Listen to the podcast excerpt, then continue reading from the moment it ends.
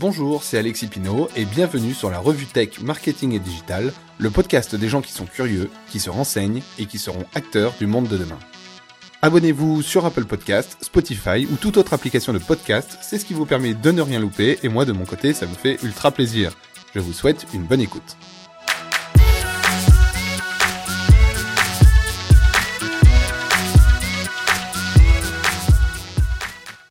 Bienvenue et aujourd'hui on va parler des assistants vocaux. Euh, c'est un sujet qui me plaît tout particulièrement euh, parce que je me fais souvent une réflexion. Je me dis est-ce que euh, mon grand-père ou même des gens beaucoup plus âgés ont déjà imaginé dans leur vie quand ils étaient plus jeunes de la fiction qui après est devenue réalité? Est-ce qu'ils se sont dit quand ils étaient plus jeunes un jour je parlerai avec une machine par exemple? Alors Peut-être, mais euh, peut-être que le, concept de machine n'était même pas euh, euh n'était même pas déjà vraiment défini. Hein. C'est mon grand-père ou ma grand-mère, ils ont connu l'arrivée du frigidaire, par exemple. Et pour nous, ça paraît quelque chose d'exceptionnel, alors qu'en réalité, aujourd'hui, c'est rentré dans le quotidien des gens. Et avoir un, un, frigidaire chez soi qui qui refroidit ses aliments, c'est plus quelque chose de de, de, de très étrange.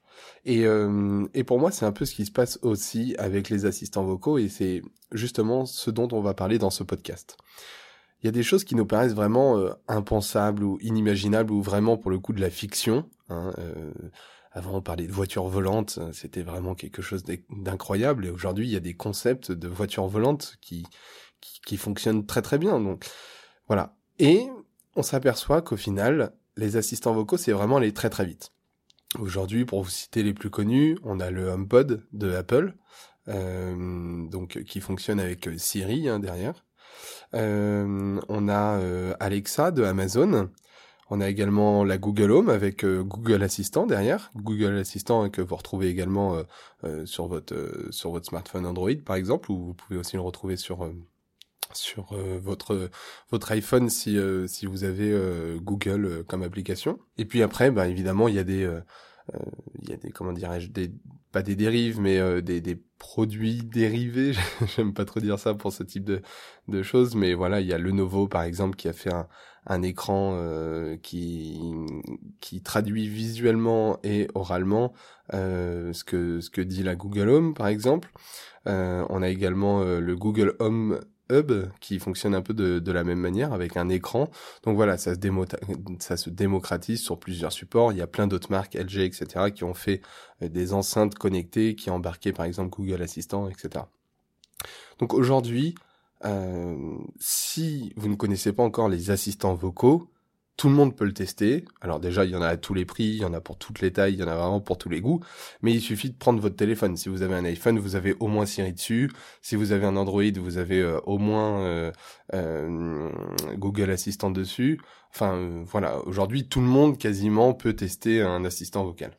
Mais la question, c'est est-ce que les gens sont prêts? Est-ce que les gens sont convaincus? Ou est-ce que ça va faire un flop? Comme les Google Glasses par exemple, qui ont été annoncés, ça faisait un peu de bruit, machin truc, et au final les gens étaient pas du tout prêts et c'est tombé, euh, c'est tombé dans dans les oubliettes. Mais les assistants vocaux, c'est pas tout à fait la même chose. On va voir que ça marche beaucoup beaucoup mieux.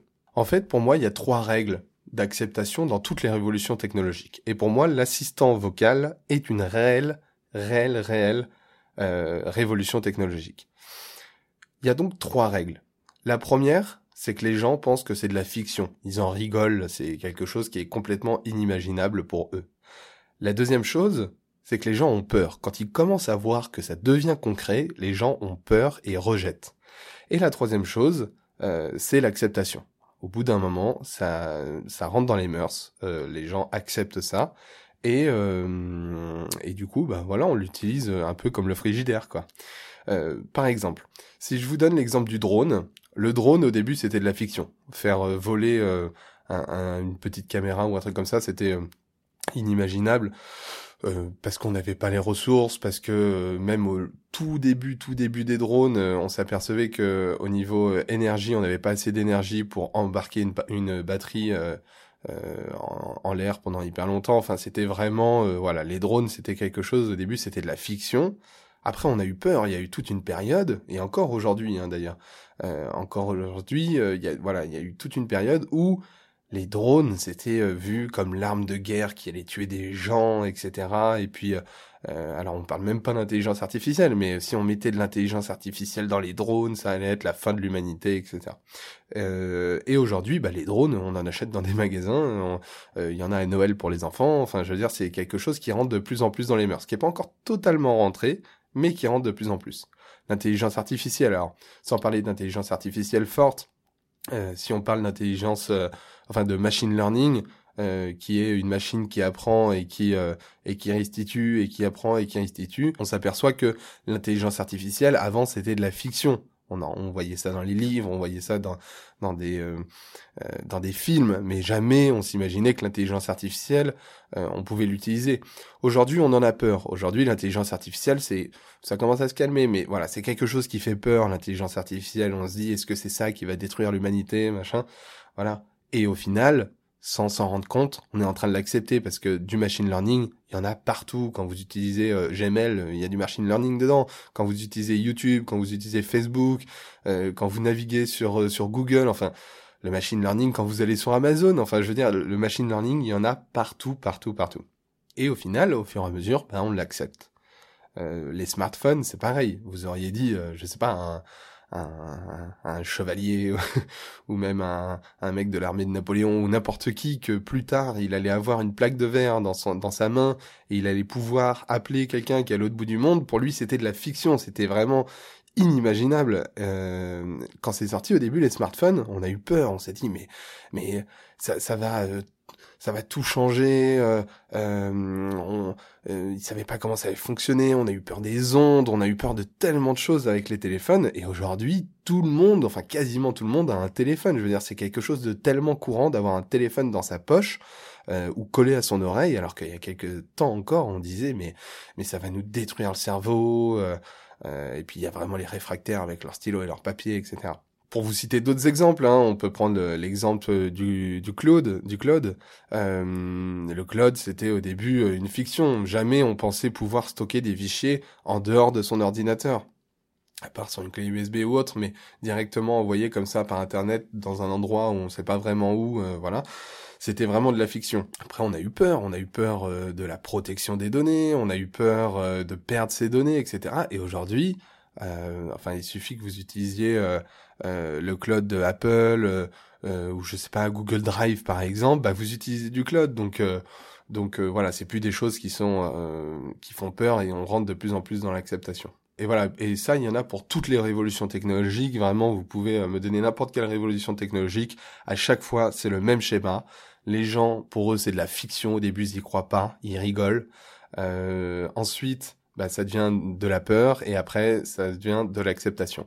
Euh, un sujet beaucoup plus euh, beaucoup plus actuel quand on regarde par exemple euh, la société Neuralink de de Elon Musk, hein, euh, qui veut implanter des puces dans les cerveaux des enfants pour qu'ils puissent apprendre plus vite, pour qu'ils puissent euh, stocker plus d'informations, pour qu'ils puissent réfléchir plus vite. Aujourd'hui, c'est de la fiction. Aujourd'hui, clairement, c'est de la fiction. Il euh, y a plein de gens qui, qui rigolent de Elon Musk quand il fait ça. N'empêche que Elon Musk, pour l'instant, il y a beaucoup, beaucoup de ses projets qui réussissent.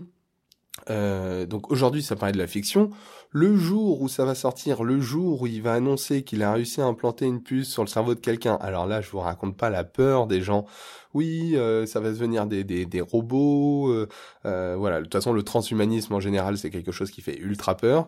et puis peut-être que d'ici 30, 40, même peut-être moins 15 ans, ça sera quelque chose de tellement courant d'avoir une puce dans son cerveau que au final euh, ça ça va pas faire euh, ça va plus faire peur à personne et qu'on aura totalement compris et apprivoisé cette euh, technologie. Alors dans ces phases d'acceptation, à chaque fois il y a des personnes différentes qui interviennent. Les premiers, c'est ce qu'on appelle les early adopters, c'est les personnes qui sont fans fans fans de technologie et qui veulent tout tester en premier.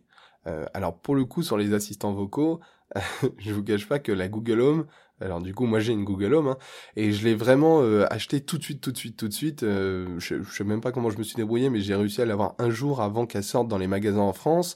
Donc euh, voilà, j'ai fait une vidéo d'ailleurs dessus sur ma chaîne YouTube si vous voulez aller voir.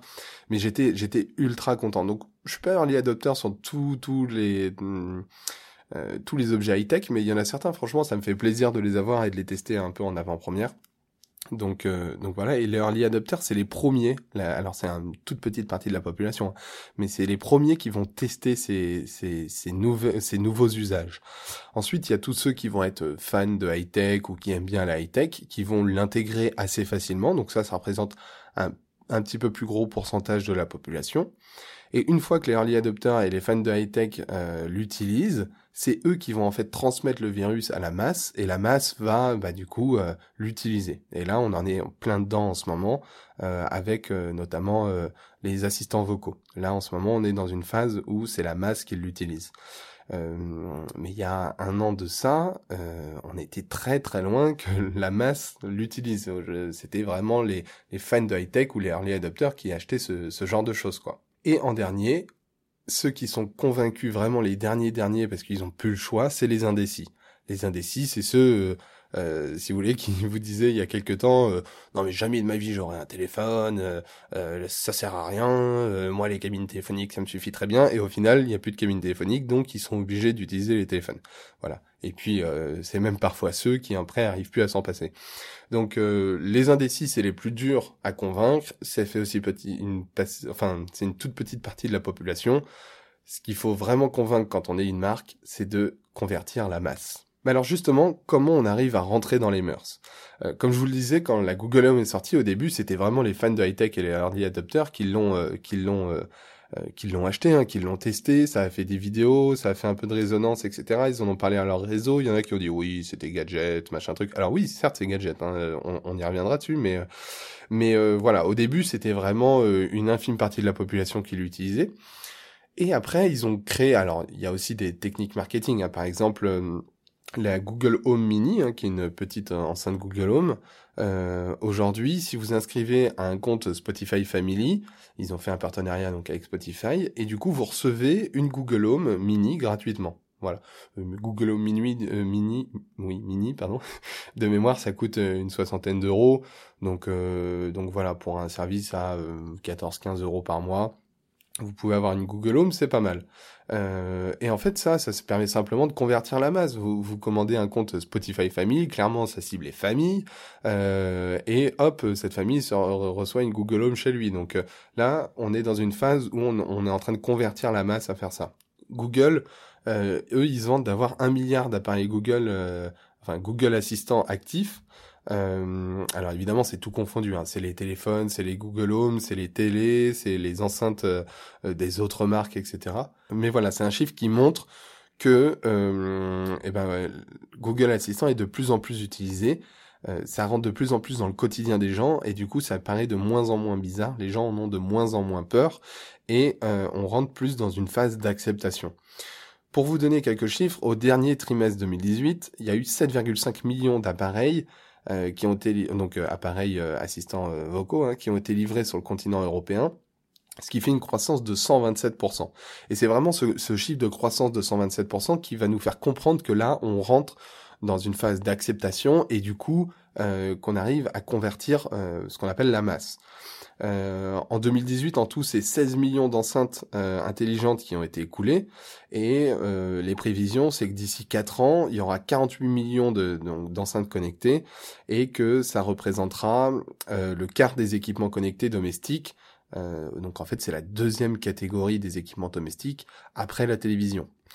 Donc là, on est clairement, clairement dans de la masse qui se laisse convaincre et on est clairement dans de l'acceptation.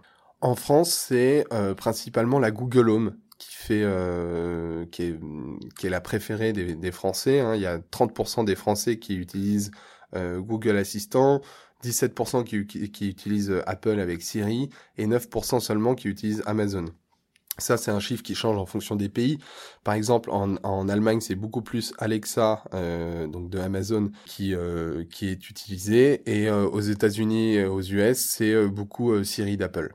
Donc, c'est des chiffres qui peuvent être un peu étonnants, mais moi, je comprends totalement qu'en France, on préfère la Google Home. Hein. la Google Home, je trouve que c'est la meilleure optimisée pour la France. J'ai testé les, trois enceintes et euh, moi, j'ai voté pour la Google Home et c'est ce que j'utilise aussi au quotidien. C'est vraiment, euh, la meilleure enceinte française, je trouve, aujourd'hui. Et pourtant, quand on regarde en fait ces chiffres-là, on se dit que on n'a pas encore convaincu tout le monde. Il y a encore 54% des Français qui euh, qui craignent pour leur sécurité numérique. Alors, moi, c'est un chiffre qui me fait un peu rire, mais je vous expliquerai pourquoi après. On, voit qu'on est dans une phase d'acceptation, mais qu'on l'a pas encore totalement, euh, dépassé cette phase-là. On voit qu'on est encore dans la phase où on apprend aux gens euh, à accepter ce type de produit-là. Mais ce qui est sûr, c'est qu'on a déjà dépassé la phase des Google Glasses qui ont fait un flop, où là, ils sont, euh, on, on, était dans la peur, mais on n'a même pas enclenché la phase d'acceptation parce que tout de suite, le produit, à part les early adopters pour le coup, euh, même les fans de high-tech, etc., n'ont pas vraiment testé, pas vraiment accroché, pas vraiment utilisé, et au final, c'est ça qui a fait que ça n'a pas marché. L'évolution des, des, des, assistants, euh, c'est quelque chose qui va être très important. Maintenant qu'on est dans cette phase d'acceptation, c'est quelque chose euh, qui va être développé. Les, les entreprises qui font ces, ces, assistants vocaux, ils ont compris que bah, les gens acceptaient euh, ce type de produit. Du coup, maintenant, ils vont leur servir des, des, des fournir des, services euh, supplémentaires. Par exemple, euh, Google, ils ont annoncé que hum, ils vont intégrer Google Assistant dans, dans G Suite. Donc G Suite, c'est toutes les applications de, Google hein, que vous utilisez. Par exemple, dans l'agenda, dans l'agenda ou dans Gmail, etc. Vous allez pouvoir utiliser Google Assistant. Mais c'est vrai qu'aujourd'hui, alors moi j'ai souvent cette réflexion-là, aujourd'hui, c'est encore un peu gadget. C'est-à-dire que ça dépend qui l'utilise. Euh, moi, quand on vient chez moi et qu'on utilise ma Google Home, on me dit oui, c'est gadget. Alors oui, c'est gadget parce que vous lui demandez de mettre la musique ou des choses comme ça. Après, euh, moi, j'en ai une utilisation vraiment quotidienne. Ça a remplacé certains de mes usages, ça a remplacé certains de mes outils. Euh, et euh, c'est vrai qu'être chez soi, euh, euh, aujourd'hui, c'est quelque chose qui est vraiment rentré dans, dans mon quotidien. Par exemple, quand je fais la cuisine, eh ben, je lui demande un minuteur pour les pâtes. Quand je suis dans mon canapé, ben, je lui demande d'allumer ma télé, ou je lui demande d'allumer ma lumière, etc., etc. Alors oui, c'est gadget. Très bien, j'aurais très bien pu euh, aller allumer ma télé avec la télécommande, ou me déplacer de mon canapé pour allumer la lumière, ou mettre un minuteur sur mon téléphone. Mais le but de la technologie, c'est pas d'avoir beaucoup, beaucoup, beaucoup, beaucoup de technologie et au final de plus s'en sortir, c'est justement de proposer des outils qui font de plus en plus de choses et qui permettent de vous simplifier la vie. Et je trouve que la Google Home, sa vraie valeur, enfin la Google Home ou tous les assistants vocaux, hein, sa vraie valeur ajoutée, c'est ça, c'est que ça nous permet de simplifier la vie. Qu'est-ce qu'il y a de plus simple que de parler à un objet pour qu'il fasse la tâche que vous lui avez demandé? Moi, si demain, euh, je sais pas, mais imaginons que ce soit hyper poussé et que je puisse faire mes montages vidéo uniquement avec la voix, je dirais bah euh, lecture, pause, euh, coupe les deux dernières secondes, etc. Ça, irait tellement plus vite qu'avec une souris et un clavier. Mais aujourd'hui, on utilise la souris et le clavier, et du coup, on a l'impression que c'est ça. Et c'est uniquement ça qui, qui est le plus simple à faire. Mais en réalité, il y a, il y a sûrement des choses beaucoup plus simples. Et je trouve que l'assistant vocal, c'est quelque chose c'est rare quand ça arrive, mais c'est vraiment un des outils technologiques qui nous permet d'aller plus loin euh, dans la continuité des outils qu'on utilise au quotidien et qui nous permet de, de, faire des tâches beaucoup plus simplement. Par exemple, euh, euh, bah, le matin quand je me réveille, je lui dis bonjour et j'ai programmé tout un tas de trucs qui fait que il allume ma lumière, il me donne les infos, il me dit mon agenda de la journée, Qu'est-ce qu'il fait d'autre euh, Alors je sais plus, mais voilà. En fait, c'est tout un tas de tâches où ça m'aurait pris peut-être beaucoup plus de temps euh, d'aller regarder la météo sur mon téléphone, ensuite de quitter l'application Top, d'aller sur l'application Agenda, ensuite de me déplacer jusqu'à la lumière pour l'allumer. Au final, j'ai juste à dire bonjour et tout ça s'enchaîne automatiquement. Alors pourquoi ça a vocation à évoluer aussi, hein, les assistants euh, vocaux euh, C'est que notamment, alors là je parle plus de Google que des autres, mais Notamment, par exemple, Google, ils sont, euh, ils laissent des applications ouvertes aux développeurs. Donc, il y a plein d'applications qui sortent. Pour vous en citer quelques-unes, il y a par exemple l'application Mythic, euh, où il y a une assistante euh, virtuelle qui qui vous donne des conseils. voilà, pour être plus attirant, etc. Il y a l'application Recettes du moment qui vous permet de d'avoir une sélection de recettes pour changer un peu toutes les semaines, etc. Il y a l'application Souffleur de rêve qui vous permet de raconter des histoires à vos enfants. Bon alors après je dis pas que je, cautionne tout. Hein. Je pense que la relation euh, parent-enfant est encore importante et que ça c'est pas grave si ça nous prend un peu de temps. Mais bon, à savoir que ça existe. Euh, et puis il y a même des dérives. Alors ça, évidemment, à chaque fois qu'il y a une nouvelle technologie qui sort ou un nouveau truc qui sort, il y a toujours une phase de dérive avant de revenir et d'être régulé à quelque chose de beaucoup plus neutre, beaucoup plus intelligent. Euh, il y a par exemple eu des dérives. Alors Amazon a dit que c'était pas eux, mais euh, sur Amazon Prime Video, donc qui est le concurrent de Netflix. fait par Amazon en gros. sur Amazon Prime Video, il y a des films euh, qui ont été doublés donc en version euh, française, qui ont été doublés avec euh, avec Alexa de Amazon. Donc ça a une voix très robotique, etc. C'est pas hyper intéressant, mais aujourd'hui c'est pas très intéressant. Mais imaginons que demain les voix qui sortent de ces, de ces assistants vocaux soient hyper personnalisables, soient ultra fluides et qu'on ait l'impression de vraiment parler à un humain.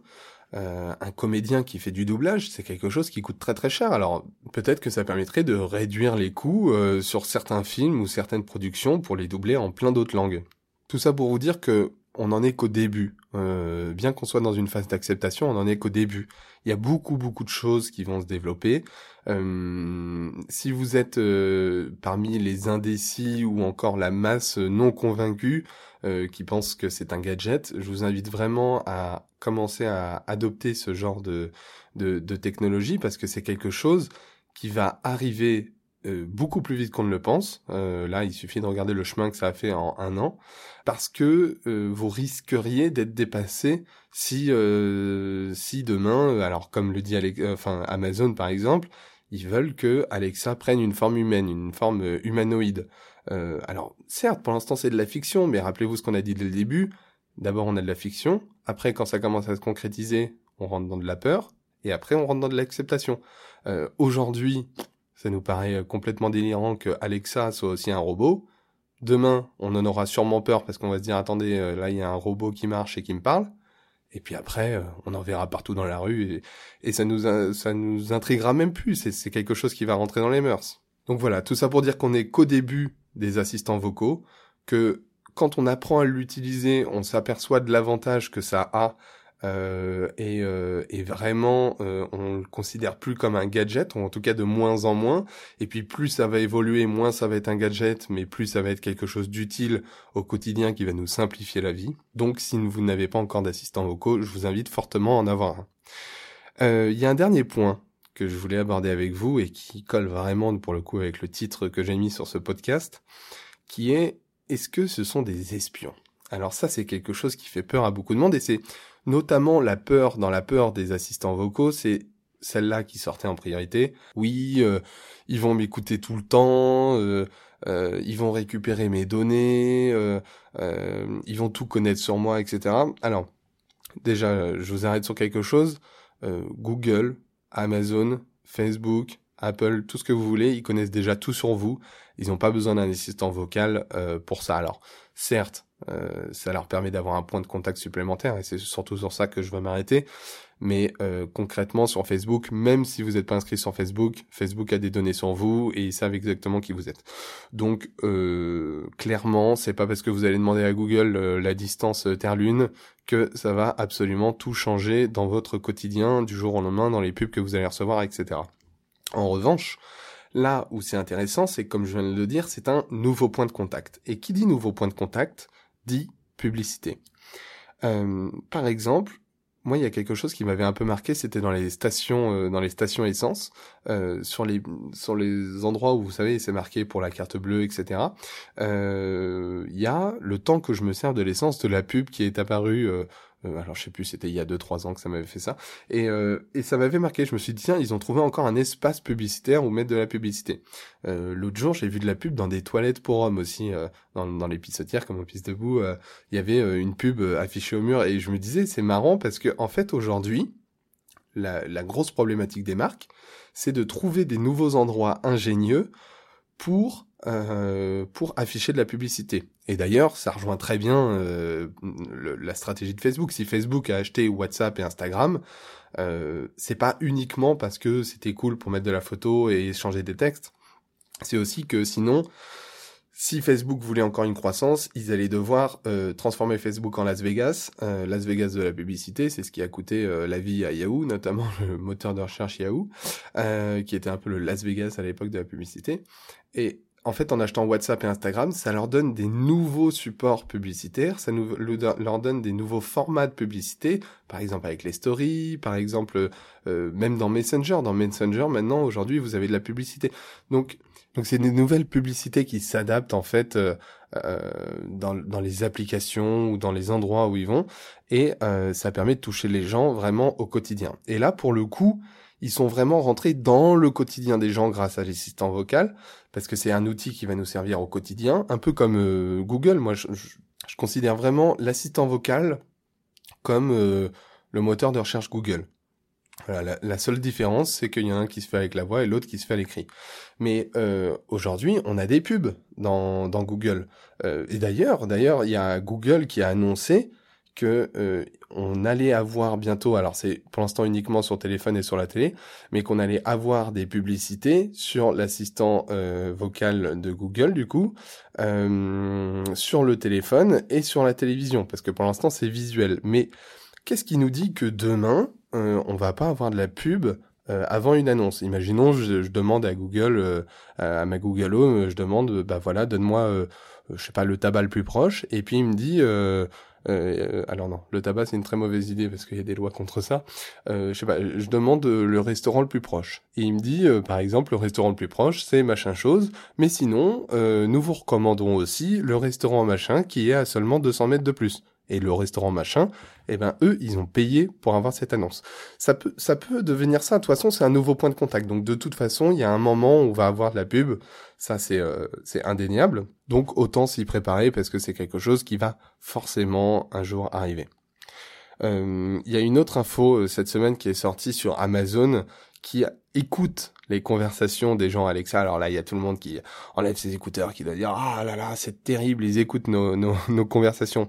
Oui, Alexa écoute certaines des conversations de ses utilisateurs parce qu'en fait, ils veulent améliorer euh, améliorer tout simplement leur assistant vocal. Euh, donc, il y a des gens chez Amazon qui ont des casques et qui écoutent ce que disent les, les, les utilisateurs de Alexa. Tout simplement. Alors, ça pose des problèmes hein, de protection, vie privée, tout ça, tout ça. Mais le but de ça, c'est pas de savoir ce que vous avez mangé ce matin au petit déjeuner ou autre, c'est simplement de comprendre les questions qui sont posées à l'assistant vocal pour le faire évoluer. Donc comme je vous dis, on est vraiment dans une phase d'évolution, il y a certainement des dérives, mais euh, on est vraiment dans une phase où on, on apprend, on comprend, on voit ce qui se passe quand on pose telle et telle question, etc. Et au fur et à mesure, ça va s'améliorer. Euh, et pour ça, bah, il faut de temps en temps écouter ce qui se dit. Et je me répète un petit peu, mais euh, euh, comme je vous le disais, euh, ils n'ont pas besoin d'écouter ce que vous dites à Alexa pour avoir euh, des informations sur vous. Ils ont juste euh, tout ce qu'il faut dans la poche parce que vous avez un téléphone, vous avez des applications, ils savent où vous allez, ils savent ce que vous tapez, ils savent ce que vous recherchez, ce que vous faites, etc., etc. Ils ont absolument pas besoin euh, d'un assistant vocal pour avoir des informations. Enfin, quelques informations supplémentaires, mais en tout cas, ils n'ont pas besoin de ça pour vous écouter. Euh, votre comportement en dit bien plus sur vous que ce que vous pouvez demander à votre Google Home. Et au début, je m'étais demandé, est-ce que euh, les assistants vocaux, ça sert pas à rentrer dans le quotidien des gens, dans la maison carrément? Parce que dans le quotidien des gens, oui, c'est évident, mais dans la maison, euh, au début, je me suis posé la question, et en fait, je me suis dit, bah, pff, en vrai, on a notre téléphone dans notre poche. Euh, ils ont pas besoin de ça quoi. Mais c'est vrai que ça permet un nouveau point de contact supplémentaire. Euh, euh, par exemple, un minuteur, bah, Euh, on le savait pas forcément avant que vous mettiez un minuteur. On sait que vous mangez, par exemple, si vous appelez un minuteur pâtes, bah, ils savent que vous mangez des pâtes trois fois par semaine. Enfin, du coup, ils peuvent en déduire votre comportement, etc. Ça, c'est des choses qui étaient déjà possibles avant, mais qui est renforcées avec de la donnée supplémentaire. Alors, mais ma question, ça va être, est-ce qu'il faut en avoir peur? Euh, Clairement, non. Euh, je pense que de toute façon, on ne peut pas aller contre les révolutions technologiques, donc c'est mort déjà. Ça sert à rien, en tout cas, d'en avoir peur. Euh, ça a une réelle ajoutée, une réelle valeur ajoutée, hein, le, le, le, vocal en général et puis l'assistant vocal. Euh, moi, je, je, prends souvent cet exemple, mais c'est vrai que en Uber, euh, quand, quand, quand, mon Uber, quand un Uber vient me chercher, euh, très régulièrement pour pas euh, avoir les mains sur son téléphone, bah, il, il, dicte à Waze ou à ou à son ou à Google Maps ou peu importe euh, le nom de, de, de la rue dans laquelle je veux aller. Euh, pour lui, c'est plus simple. Bref, tout ça pour dire que ça a une vraie valeur ajoutée. On ne peut pas aller euh, contre les révolutions technologiques. Il vaut mieux l'apprivoiser, la comprendre pour pouvoir évidemment la cadrer, euh, mais aussi l'utiliser à bon escient et ne pas euh, ne pas justement rentrer dans une phase de dérive comme on est en train de faire euh, actuellement.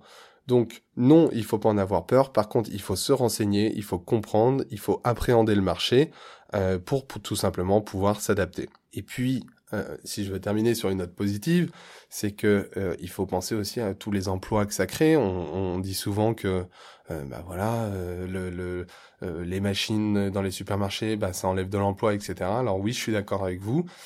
certes, ça crée des emplois d'ingénieurs, etc. qui vont développer du code, machin, des développeurs pour pour faire ces machines-là.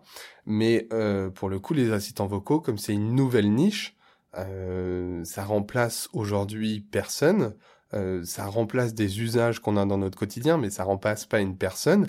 Et aujourd'hui, il y a des emplois qui se créent autour du référencement naturel sur les assistants vocaux, euh, parce que bah, du coup, quand j'ai envie de chercher le tabac le, le tabac le plus proche ou le meilleur restaurant de, de, de Lyon ou autre, euh, et ben l'idée c'est que votre restaurant il apparaisse en premier et pas que sur euh, Google, mais aussi sur ma Google Home. Et ça, c'est des métiers qui se créent. Euh, donc voilà, il y a, y a différentes choses aussi qui sont positives euh, et que je trouve vraiment intéressantes avec les assistants vocaux. J'espère que ce podcast sur les assistants vocaux vous aura plu. Euh, moi, c'est quelque chose que j'utilise au quotidien. Euh, si vous avez envie que je vous fasse une vidéo sur mon utilisation de la Google Home, vous montrer justement que c'est pas que un gadget, mais que je m'en sers vraiment au quotidien et que ça me fait gagner du temps et que c'est intéressant, n'hésitez pas à me le demander sur Instagram. Vous avez le lien dans ma description. Il euh, n'y a pas de questions cette semaine, donc bah, du coup je réponds pas à une question cette semaine. Euh, mais pareil, si vous avez des questions, euh, comme la semaine dernière où j'ai répondu à la question de Stéphanie, euh, n'hésitez pas à m'envoyer un message sur Instagram où vous avez mon mail également. En tout cas, moi j'espère que ce podcast euh, vous a plu, j'espère que vous avez appris des choses, que vous avez beaucoup de retours à me faire dessus. N'hésitez pas à vous abonner et à laisser un avis, c'est euh, une seule fois, ça vous permet de rien louper et puis moi bah, ça m'aide à remonter et à avoir de plus en plus de personnes qui me suivent. Je vous remercie beaucoup d'avoir écouté, je vous dis à très bientôt, salut.